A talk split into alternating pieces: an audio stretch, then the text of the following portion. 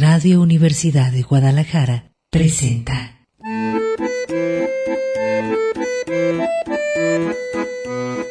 El acordeón. Pliegues bizantinos de la conversación. Con Manuel Falcón.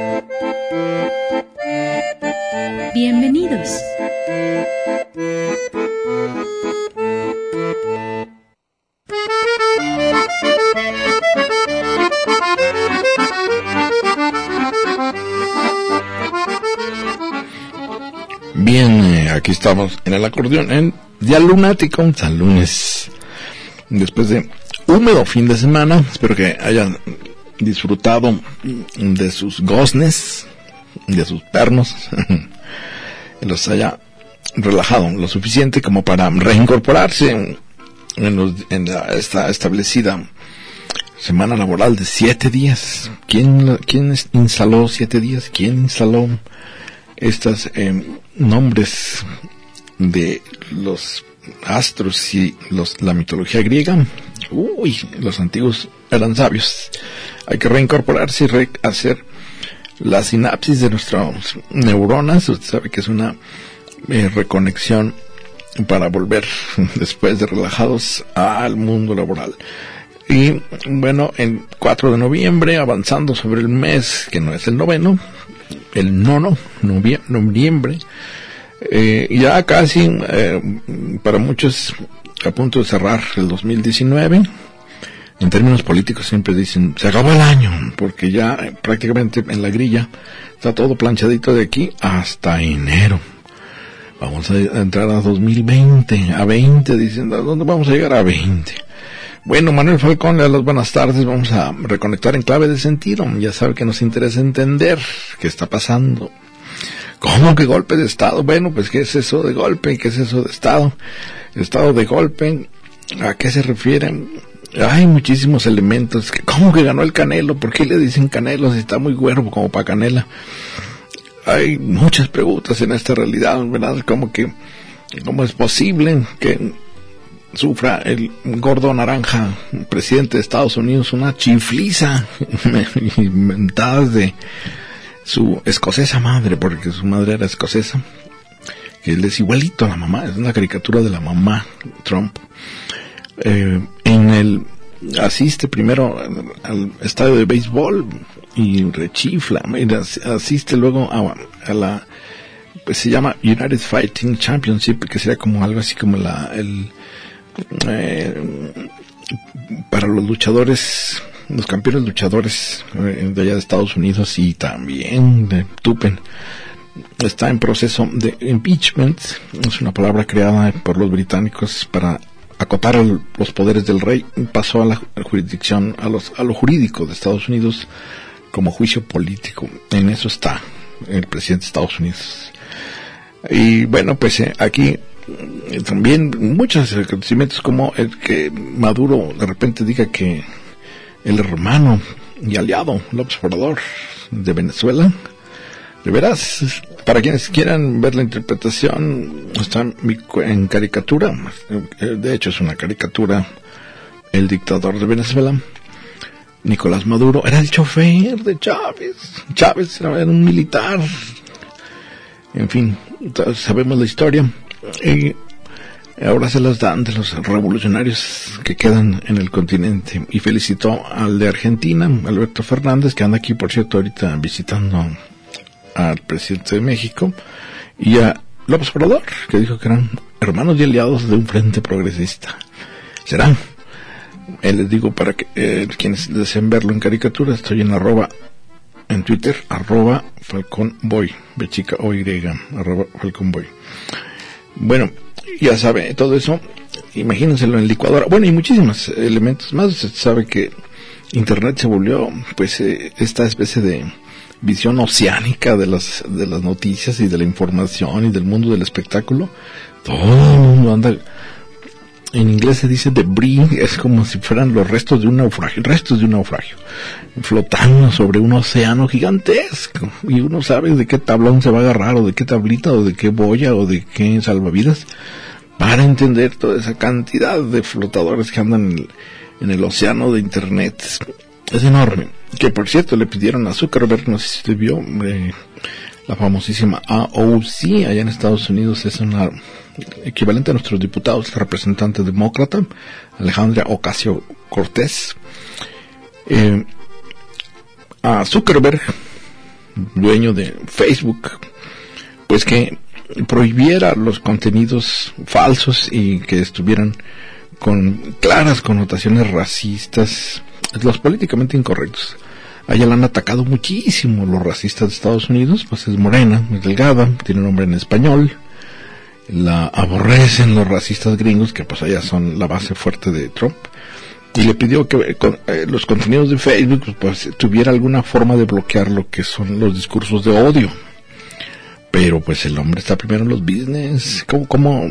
Sí es un desafío porque es tan ambiguo a veces el discurso. Ahora lo vamos a tratar en el tema de la semana. Que podar, entrar a podar eh, el discurso se puede llevar de corbata muchas cosas que no son eh, falsas, ¿verdad? Es decir, es difícil.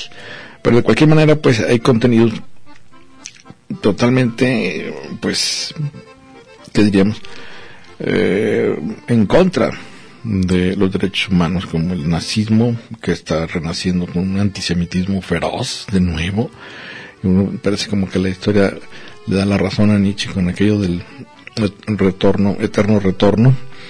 Eh, vuelve a surgir el discurso antiinmigrante, el discurso ultranacionalista, es, impresionante. Y todo eso lo estamos viendo pasar en tiempo real y hay que interpretarlo y hay que traducirlo. Y en esas, eh, pues andamos con la conciencia, que es lo único que tenemos, habilitados por el lenguaje que nos habla. ¿Qué tan amplio es su capacidad lingüística o su lenguaje? Como tenga más o menos estructurada su psique, su sintaxis psíquica, va a andar caminando por la vida. Y además también viendo a los demás e interpretándolos. De ahí que sea muy importante, pues, revisar nuestra propia autopercepción, diríamos, de, eh, con nuestro lenguaje y la de los demás. En nuestra interacción diaria estamos ante objetos, sujetos, circunstancias inmersos donde decimos, ¿qué está pasando? ¿Soy yo? ¿No son ellos? O la clásica del, amor, ¿verdad? No soy yo, no eres tú, soy yo. El pretexto clásico. Todo eso eh, requiere pues de una flexibilidad suficiente con el lenguaje para, como herramienta capital, expandir nuestra conciencia. Ya sabe, pues el trayecto existencial usted lo va diseñando conforme a cierto sentido. No es posible, eh, si no lo tiene o si no hay esa construcción de sentido, otro lo va a hacer por usted o va a estar inmerso en otra situación que en donde al final se va a dar cuenta que lo están llevando o no, que está manejando. Como estos carritos de feria donde uno se sube y en realidad aunque tenga volante están guiados los carritos chocones por un sistema eléctrico. De nada sirve el volante más que para chocar.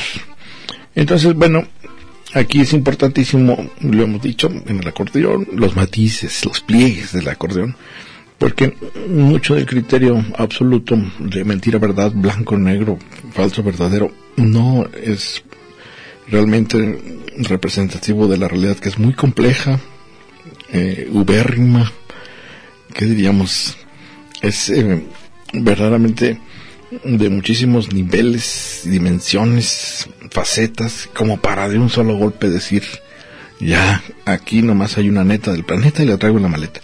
O los que sean maniqueos, pues es un asunto de ubicar a los buenos y ya defino quiénes son los malos y yo me ubico del lado de los buenos siempre. Y mi interpretación siempre es la buena, los que están mal son los otros. Es muy sencilla, muy cómoda. Es la megalomanía del, del infante, que su propia visión y su propio deseo se juntan y piensa que así es todo, el polimorfo perverso.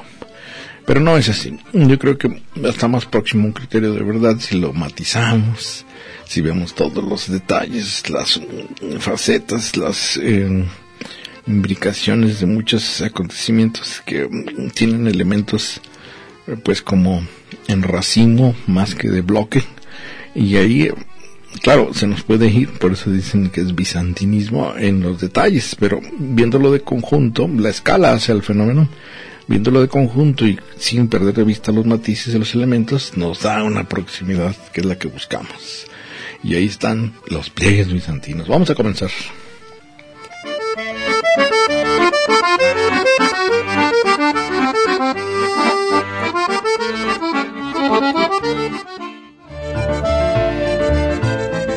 Acordes del día.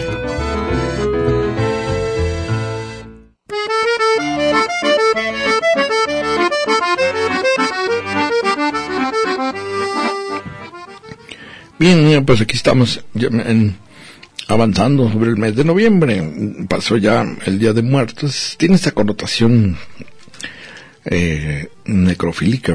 Para los mexicanos, cómo nos ufanamos de... Nos reímos de la muerte, ¿de veras? Y ya luego nos anda, eh, no sé si vieron en internet la balacera en Zapopan, abajo de la mesa, ríense de la muerte, que hubo. Hoy es Día Mundial de la UNESCO, esta organización de las Naciones Unidas, The Old Lady le dicen los gringos, bueno, los gringos eh, no quieren a la ONU porque la mantienen en Nueva York y dicen que pues eh, fue creada después de la Segunda Guerra Mundial para evitar pues guerras de este tipo mundiales de nuevo. Dicen la tercera guerra mundial ya podría ser la última. Y para evitar eso se creó la- las Naciones Unidas. Su nombre lo indica, pues es fomentar el diálogo antes que empezar a aventarse piedras unos a otros. Y una de esas eh, muy importante es la United Nations, es, es UNESCO, United Nations for Education, Science y Culture, creo. Organization para la educación, la ciencia y la cultura, si mal no recuerdo es la UNESCO. Pero pues ahora con los recortes acá del amigo trae el hacha desenvainada y como que le pica el presupuesto y dice, no, córtenle, córtenle, no hay becas, no hay nada. Luego se, se lo, se lo mascan. Entonces, para que no se lo roben, quiten el dinero. Y lo del UNESCO, hay muchas becas de la UNESCO, académicas y de arte y demás pero pues quién sabe cómo andará ahorita con este con la tala de, de becas. Está fuerte la situación. Día mundial de todos modos de este organismo que hay que mantener a toda costa porque es lo único que queda como para poder pues todos los diferendos de la geopolítica actual que cada vez se pone más compleja en el mundo virtual qué tal eh, mantengamos la cultura por delante. Yo creo que es lo que la educación la ciencia y la cultura que fíjense bien cómo la uno las diferencia muy bien. Creo que yo a veces uno se da cuenta, eh, yo me cuenta que mezclan, mm, sobre todo los que trabajan para ámbitos culturales, se les hace ahí una especie de como de, pues, ¿qué diríamos? De engrudo entre estos tres conceptos. Son muy diferentes, la educación, la ciencia y la cultura. Eh, aunque puedan estar muy bien relacionados. Bueno, déjenme decirle que eh, voy a aprovechar una, pues qué diríamos, eh, un dicho del presidente a propósito de una situación política, pero no me voy a meter la situación política. Él mencionó una fábula, la fábula de las ranas pidiendo rey. Y es una fábula de Esopo. Es extraordinario como, bueno, ya veremos la habilidad del presidente, es como un mago eh, para ustedes recordarán los grandes magos tienen siempre una mujer guapísima a un lado. Y ya uno digo para los pelados verdad uno está distraído con la guapísima y el mago hace un movimiento manos tan rápido que pues híjole hace sus actos sus trucos. Es un mago López Obrador y tiene diríamos el equivalente a su guapísima sería su retórica de ocultamiento. Un, hay un velo ahí de ISIS muy, sabroso que en donde inmediatamente que ve un conflicto manda con otro eh, discurso retórico hacia otro lado del balón. En este caso mencionó la fábula de Sopo, las ranas pidiendo rey. Ahora lo vamos a comentar. Hacemos un corte y continuamos aquí en el acordeón día lunático completamente.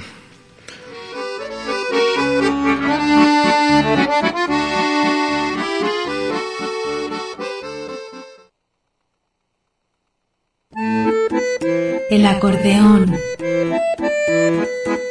pliegues bizantinos de la conversación. Continuamos.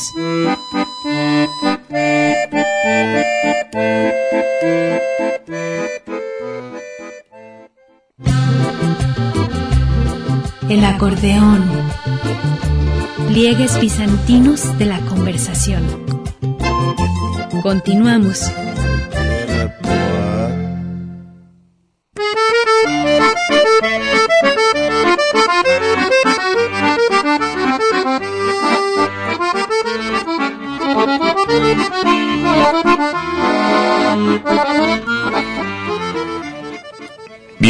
Continuamos aquí en el acordeón. Les recomiendo las fábulas completas de Sopo, están en los clásicos de literatura. Mi edición es, aquí la traigo, de mm, texto íntegro con introducción.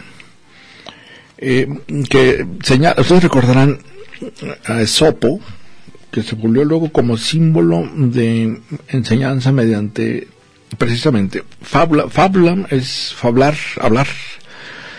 Era un enano contrahecho, moreno, feo, eh, para la época del canon de belleza de los griegos, pues que eran atléticos y mm, casi todos en unas proporciones eh, clásicas de las esculturas que vemos ahora de la Grecia antigua de Roma.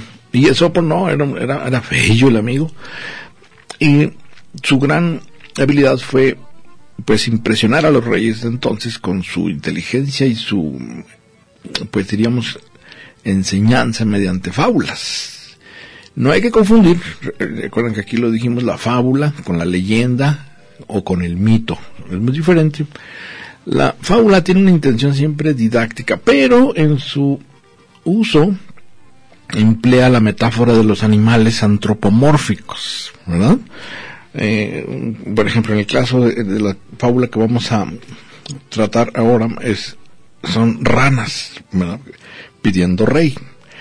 Eh, y entonces las pues las ranas hablan o uy, ustedes acuérdense hay muchísimas de sopo el cuervo y la zorra eh, em, las todos ah, serpientes conejos uy eh, aquí leo Esopo, figura real o literaria, bueno, porque tiene toda esta, es tan antiguo, 405 antes de Cristo, ¿se imaginan? Esopo. Y solo quedaron restos de sus fábulas por lo que se comentó de ellas, y sin embargo, eh, lo que quedó, digamos que fue su caricatura, todo el mundo hablaba de su figura tan extraña, y en las cortes le daban de comer y lo mantenían si contaba fábulas. Que por cierto, fíjense, por extensión, aquí una pequeña digresión gramatical, no diríamos. Eh, ¿Ha escuchado usted cuando le dicen, ¿cómo, cómo se van de viaje? ¿Cómo está? ¿Cómo, si van a, pues no sé, a la playa? Fabuloso, de fábula. Pero si la fábula es un género muy específico de aleccionador, didáctico, porque algo que queremos significar como maravilloso, decimos fabuloso. O sea, ¿cuál es la fábula? Bueno, cierro ahí la digresión y les continúo diciendo que eh, Esopo pasó gran parte de su vida al servicio de un ciudadano de Samos y murió en Delfos, arrojado por un precipicio víctima de una falsa acusación de robo sacrílego. En reconocimiento a su obra, el pueblo de Atenas encargó al escultor Lisipo, Lisipo, un busto de piedra del poeta que fue colocado en el Ágora ateniense y hoy puede contemplarse en el Museo Albani de Roma. El verdadero y más importante mérito de Esopo es la fábula griega clásica.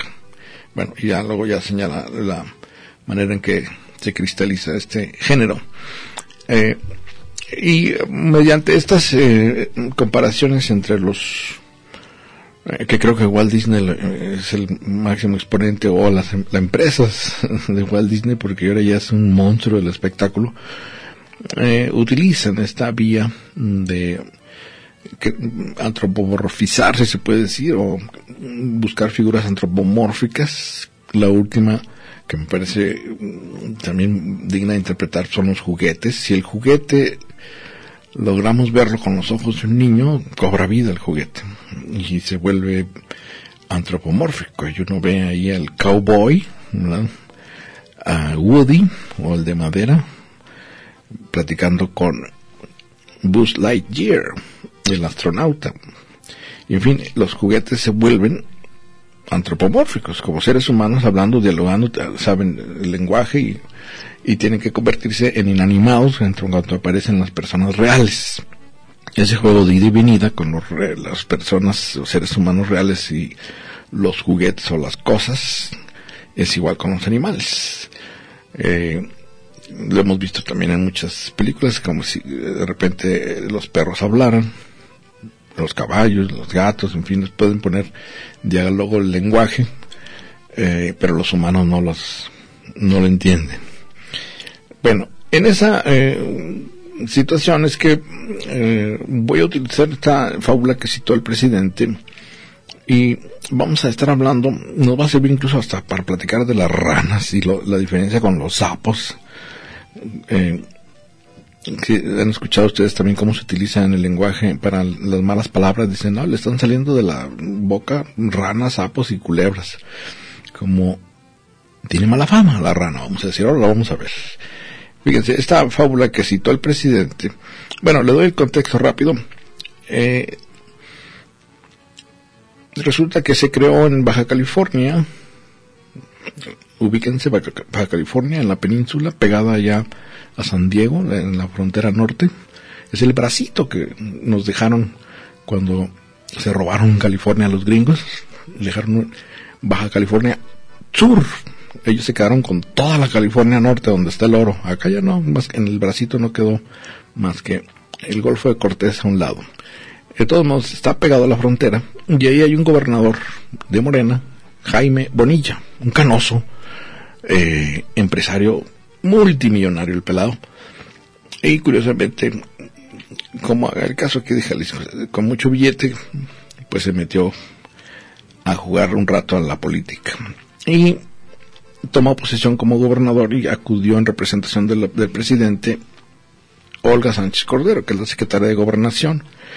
Y estando ahí no se dio cuenta, es la bronca de lo virtual, ya ahorita la época de la digital, la grabaron en secreto y ella eh, hizo un truco, el Bonilla, para ampliar su periodo y quedarse más allá del tiempo constitucional.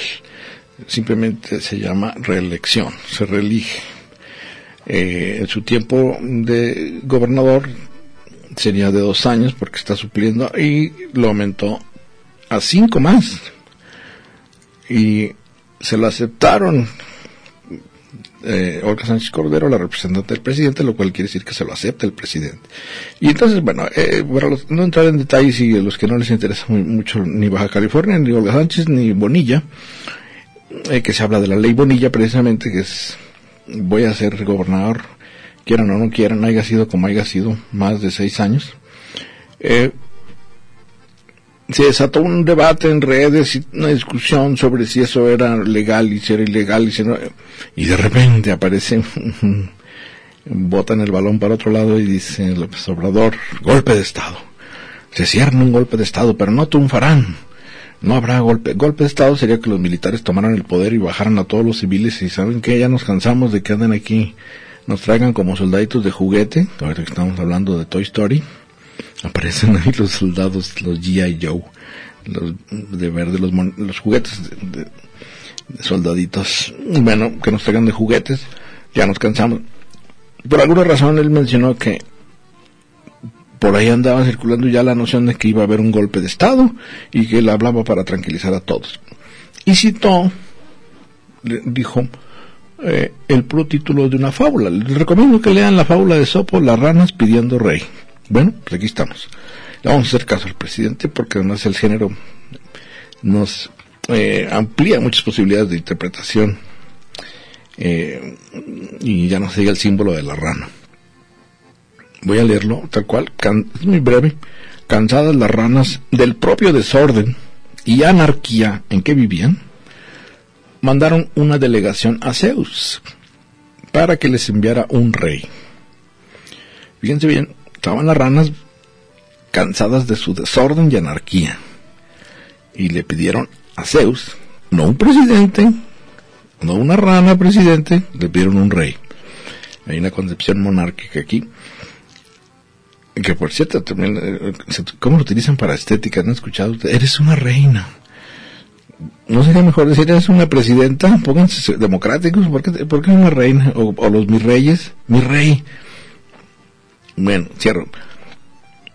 Cansadas las ranas del propio desorden y anarquía, pidieron a Zeus un, rey. Zeus, atendiendo su petición, les envió a las ranas un grueso leño a su charca.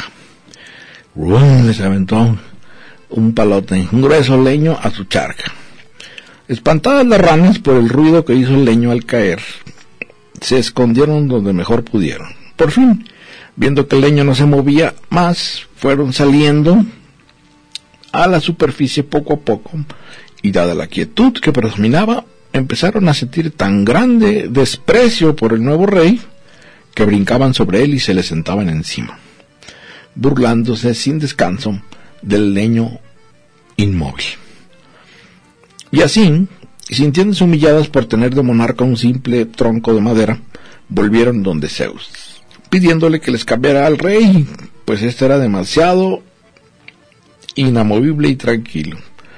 E indignado, Zeus, allá el barbón del Olimpo, les mandó una activísima serpiente de agua que una a una atrapó a las ranas y las devoró a todas sin compasión. Y cierra la fábula. Por un tronco que se quejaban de, de que no se movían, les envió luego una serpiente de, pues se entiende que de agua, y se comió todas las ranas. Moraleja, a ver, es la que vamos a, tratar de interpretar. Pero eso fue la que pidió el presidente que leyéramos a propósito de estos rumores que hubo el fin de semana de golpe de Estado en México. Eh, ¿De dónde salió lo de golpe de Estado? ¿Quién sabe? Pero es habilísimo, digo, como los magos. De repente acá pajarito, pajarito, y ya todos estábamos volteando para donde dijo el presidente. Es buenísimo para eso. Las mañaneras son una especie de reset diario de toda la información que anda circulando en, internet y en lo virtual y lo real, pero ha logrado tal habilidad para mezclar precisamente lo virtual y lo real que ya no sabe uno dónde quedó la bolita. Y uno quiere entender que él sí sabe dónde está la bolita porque la maneja muy bien. Hay que reconocerle que sí es habilísimo con la retórica y esconde el discurso y desvela o devela lo que realmente le interesa. Y esta fábula, pues eh, para empezar ya nos dijo ranas. Vamos un corte y continuamos.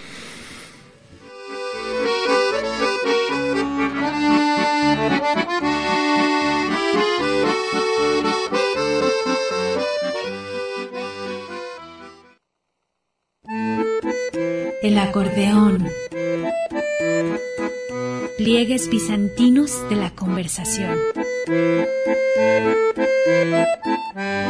Continuamos.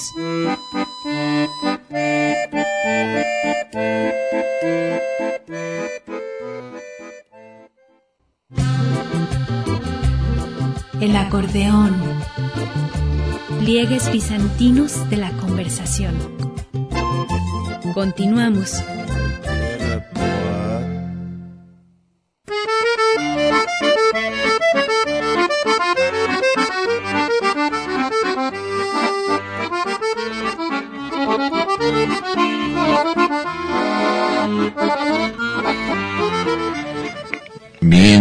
Continuamos aquí en el acordeón. Eh, déjeme comentarle que en el área de caricatura, de caricaturistas, de moneros, de cartonistas, ya ve como nos dicen un montón de los que andamos en esa línea de nombres, sobrenombres de nuestra profesión. En inglés es cartoonist, cartoonist. Y de ahí salió cartonista en español. Pues eh, ahora en, y hay un premio en la Feria Internacional del Libro, el decimoséptimo, eh, digo yo, encantado la vida, me lo concedieron el año pasado, la escultura de la Catrina, que ya les había comentado mis reservas sobre por qué consideran a Posada caricaturista. Digo, fue grabador, pero en la línea de caricatura no sé. Y con sentido del humor, claro. Pero no recuerdo caricaturas propiamente de él. Bueno, el caso es que la estatuilla de la Catrina este año es para Ricardo Siri. Siri como Siria. Damasco, Siria sin la A. Ricardo Siri de Buenos Aires es argentino, ¿no es cierto? Yo obtuve la Catrina, pero él se firma, hace una especie de anagrama con su nombre y se firma Liniers. Liniers. Nació él en el 73, de manera que tiene, a ver, noviembre 15 del 73, para ahorita, ¿qué? ¿46 años? Por ahí. Eh, Liniers es caricaturista argentino.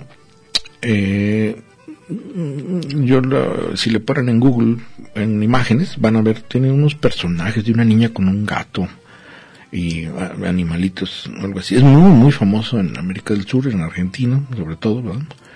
Eh, Macanudo, eh, se llama su, uno de sus cómics, si mal no recuerdo. El caso es que este amigo, Ricardo Siri, obtuvo el premio de la Catrina octava edición 2019 para la Feria Internacional del Libro, que está dedicado a la India.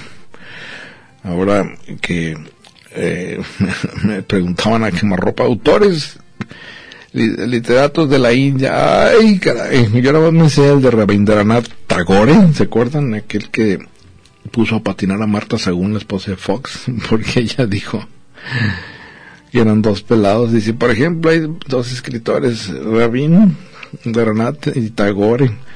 Híjole, es como el de Ortega y Gasset, ¿verdad? No, unos gemelos buenísimos para escribir. Bueno, eh, me preguntaron, pues sí, a ver si ustedes recuerdan eh, o conoce literatos de la India. Por supuesto que, digo, van a venir, ya están en el programa poetas y novelistas, es gigantesca la India, es todo un, ahí sí, planeta India. Eh, supongo que se va a hablar en inglés, porque el lenguaje de ellos, ay, bueno, pues eh, vuelvo a lo del premio la Catrina.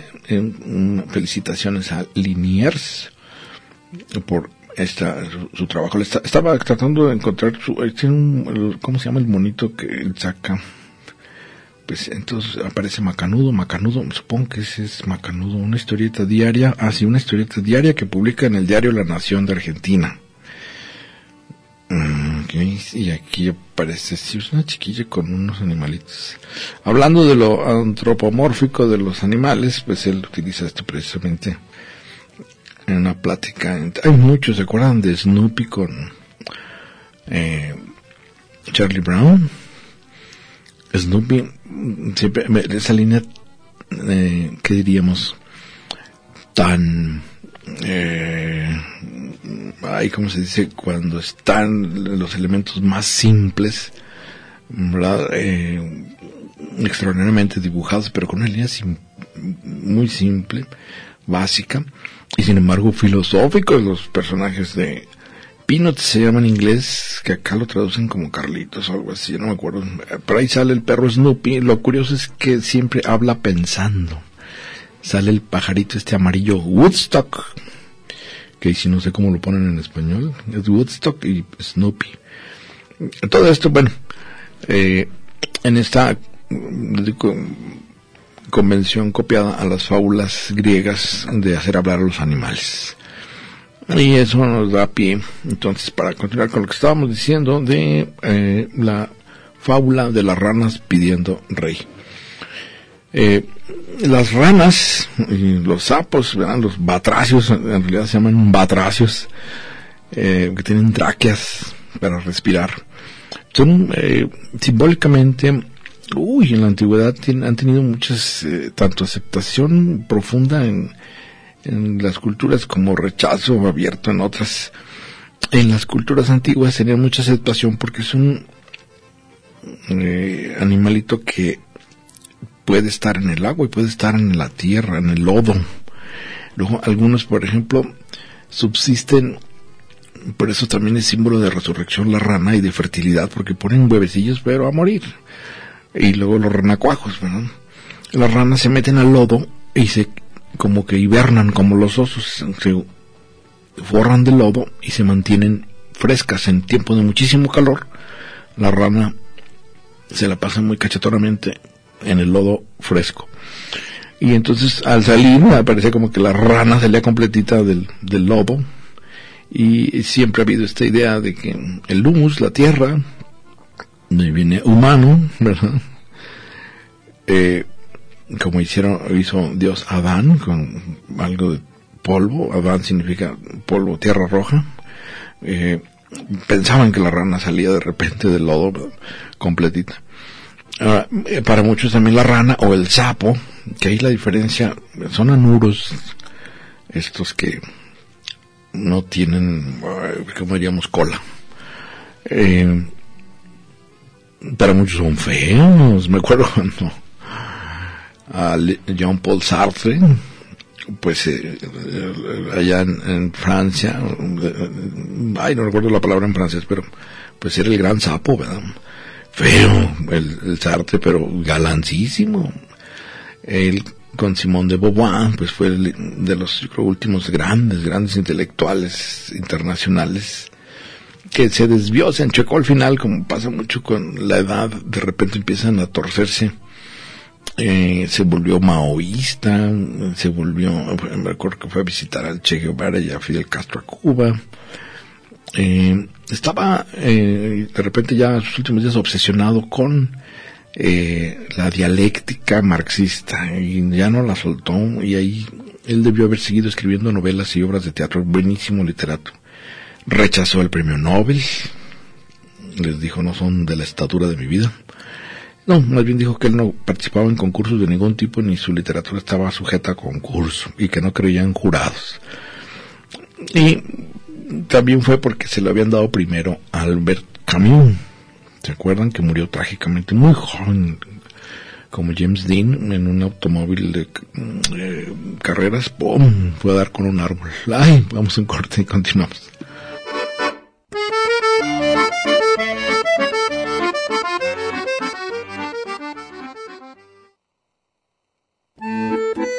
El acordeón. Pliegues bizantinos de la conversación. Continuamos.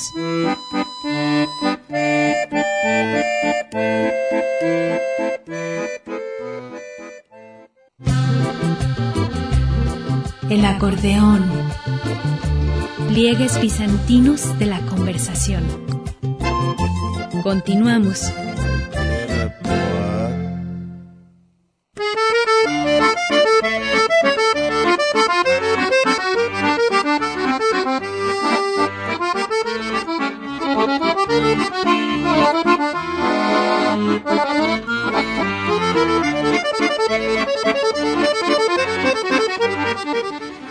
Bien, eh, continuamos aquí en el acordeón.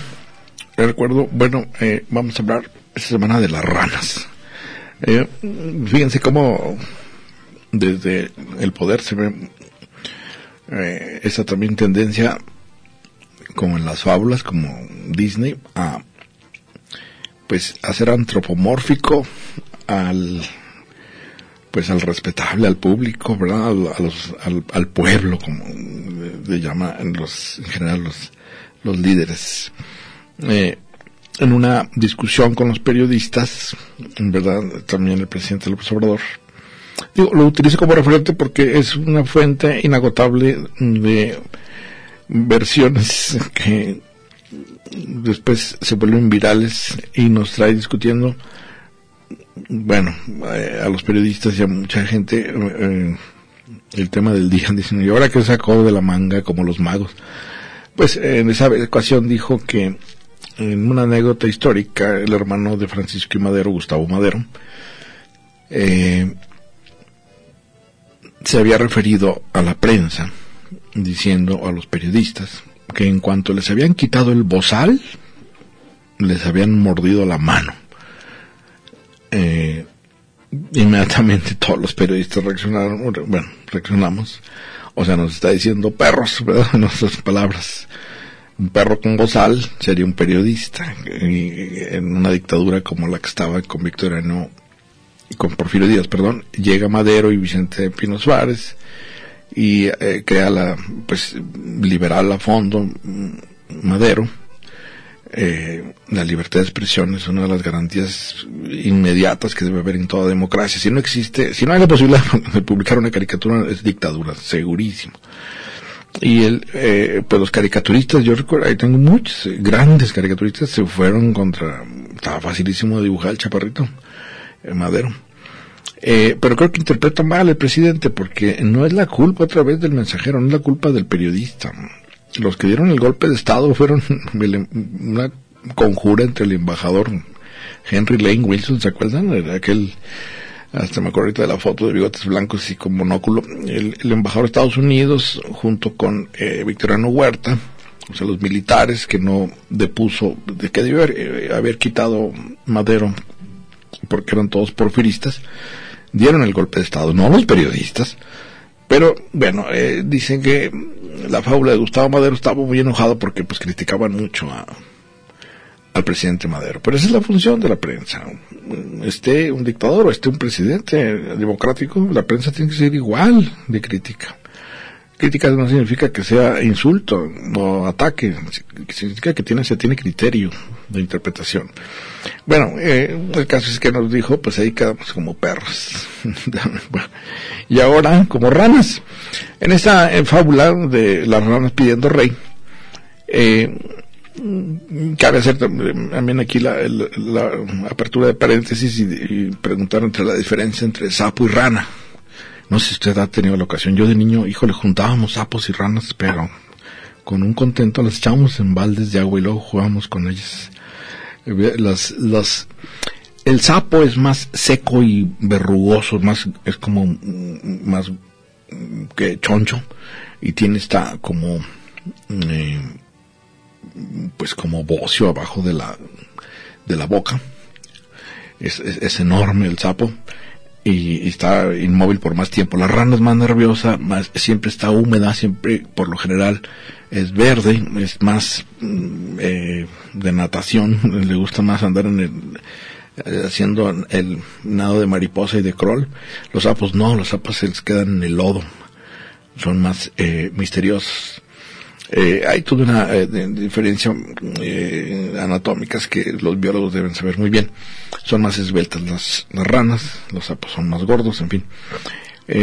tienen los bracitos más cortos los sapos, tienen las, las ranas más largas. Los, ¿Se acuerdan los, qué, qué curiosos los dedos de las ranas? que los han utilizado mucho, por cierto, para la ciencia ficción. Quién sabe por qué se imaginan que los seres de otro planeta tienen dedos de rana. Eh, el caso es que, bueno, eh, en esta mm, diferenciación de sapo y rana, lo que sí sabemos es que en la clasificación de Linneo, eh, biológica, los sapos están dentro de los tipos de ranas. O sea, están la, la clase o el género serían la rana. Y ahí dentro de uno de esos tipos de ranas es el sapo. Bueno, y vuelvo a la fábula en la fábula, les digo, están en desorden y anarquía, dice aquí la fábula de Sopo, las ranas. Y piden que les envíe un rey. Por supuesto les digo que es en la época de los griegos, entonces entendía que se esté hablando de monarquías. Aquí hay que recordar también nuestra historia cuando van los conservadores y los de la Iglesia Católica enojados con Benito Juárez porque les había incautado todos sus bienes a pedirle a Maximiliano de Habsburgo que viniera a México como rey, porque era lo que hacía falta para aplacar un país aquí de conflictos, problemas y soliviantados. Fueron también con el entonces Napoleón III, el emperador de Francia, eh, no el, Le Petit Napoleón, el Napoleoncito, no el mero mero Napoleón el, el, el grande, sino el pequeño, este era el sobrino de Napoleón III le pidieron que con su ejército pues invadiera y colocara a Maximiliano de Habsburgo, cosa que hizo, ¿se acuerdan? Bueno, hay que leer a Fernando del Paso, Noticias del Imperio. Eh, y la esposa, pues Carlota, la princesa de Bélgica. Estaban tan cachetonamente viviendo Maximiliano y Carlota allá en la península italiana, en un castillo blanco maravilloso, y ahí vienen, es el junior aburrido. Eh, lo, peor para un junior es aburrirse, ese es el pánico del junior. ¿Qué hago? ¿Qué hago? Con mi tiempo libre, ¿qué cosas tan ¿En qué me divierto hoy? pues ahí viene a México. Y así le fue, ¿te acuerdas de Maximiliano? Bueno, eh, esto para decir que también es parecido a esto de que las ranas, en el desorden, anarquía, mandaron a pedir en una delegación un rey, como si el rey eh, que nos quedó de antaño es la figura como todavía usada en el lenguaje común, como lo mejor, lo máximo, ¿verdad? Cuando en las canciones les digo, los boleros, eres mi reina. Nadie dice, eres mi alcaldesa, eres mi presidenta, eres mi reina. Eh, bueno, y en esta fábula, pues eh, lo que les envía Zeus es un leño de madera. Ahora, eh, paso a pasito, gallo gallina, si nos vamos interpretando, como, ¿en qué sentido tomarían ustedes la iniciativa de Zeus? ¿Por qué envía un tronco de madera a las ranas? Si le están pidiendo un rey. Lo lógico, digo, a sabiendas de que las fábulas y la imaginación no entran en la cuadratura de la lógica formal, pero vamos poniendo, eh, con lógica sería que les hubiese mandado un gran sapo, un gran, una gran rana, pues de rey, ¿no? O reina. Pero les mando un tronco. Y por supuesto no lo toman en serio las ranas. Aquí eh, piensen en el contexto en el que lo dijo el observador y, cómo se, cada quien se va poniendo la, el saco, ¿verdad? Eh, él eh, que se siente tronco, se siente leño enviado por Zeus. Bueno, el caso es que les envía. Pero ¿qué significa metafóricamente o simbólicamente la madera? Eh, interpretando la fábula de Sopo, en esta de las fábulas completas que tengo, eh, que siempre hay un pequeño comentario después de la fábula, se habla mucho de que la idea de Zeus es darles un elemento de estabilidad que no supieron entender las ranas. Digamos, el leño cae en el charco y no flota, está ahí detenido y se pueden trepar ahí las ranas y pueden tener una especie de elemento fijo.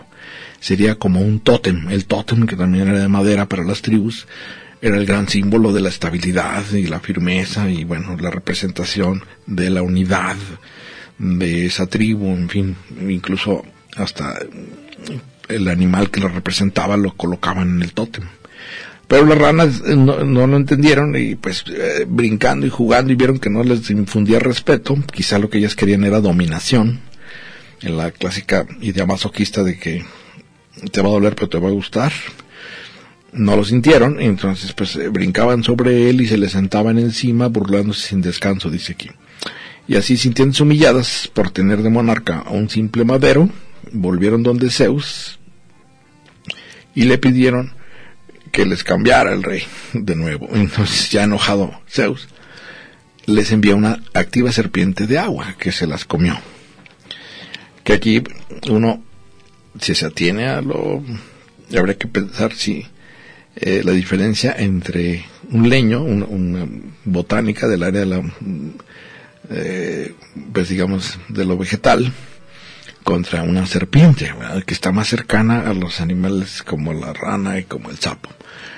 Pero eh, da a entender que al no saberlo interpretar a Zeus, se enojó.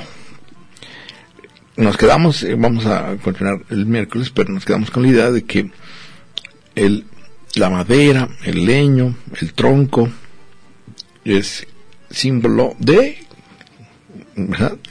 rey para Zeus. ¿Por qué? Es la, lo que se va a dilucidar, lo que vamos a debatir. Pero eh, es claro que a Zeus le enoja que no lo entiendan las ranas. Y entonces aquí también nuestro contexto, pues si nos dijo ranas a los mexicanos, porque no le entendemos a López Obrador cuando dice que va a haber un golpe de Estado, pues quizá no hemos entendido. Y él se siente tronco y leño, puede ser pero están abiertos, como todas las versiones de este tipo simbólicas, ya no se diga una fábula, pues abierto todas las interpretaciones. Ya luego veremos qué significa la serpiente de agua, que es esto más fuerte. Bueno, y déjeme decirle que mucho de esta eh, pues eh, retórica es la gran habilidad del mago para plantear ahora en la era digital ese juego entre lo virtual y lo real el ir y venir de lo habitual y lo real. Se, se habla incluso también de, han escuchado que está literalmente calcado, traducido del inglés, porque no, porque no, no hace sentido. Granjas de bots. Hay unas granjas de bots que atacan a López Obrador y que eso fue lo que confundió él con golpe de Estado. Que estaba incluso metido el hijo de, Felipe Calderón y que, bueno, granjas de bots es, es, es traducido. Bots es la, las letras finales de robot bueno, eh, los que saben ya de todo este tipo de manejo de las redes saben que, cómo construir un perfil falso y con bots, en, fin. El caso es que granjas de bots eh, está eh, dicho en inglés bots farms. Y allá no es que sean granjas aquí, sino que se está en un lugar sembrando mensajes es lo que es un farm bot. Siembra mensajes falsos o ataques, insultos, calumnias, etcétera. Bueno, ¡ay! Salto como la rana, salió ya. Bueno, de aquí al miércoles.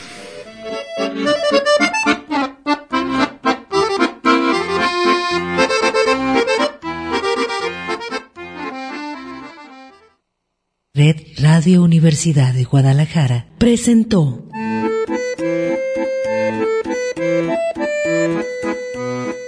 El acordeón.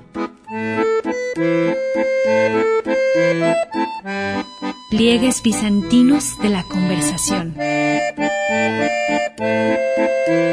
Con Manuel Falcón. Lunes a viernes, 3 de la tarde.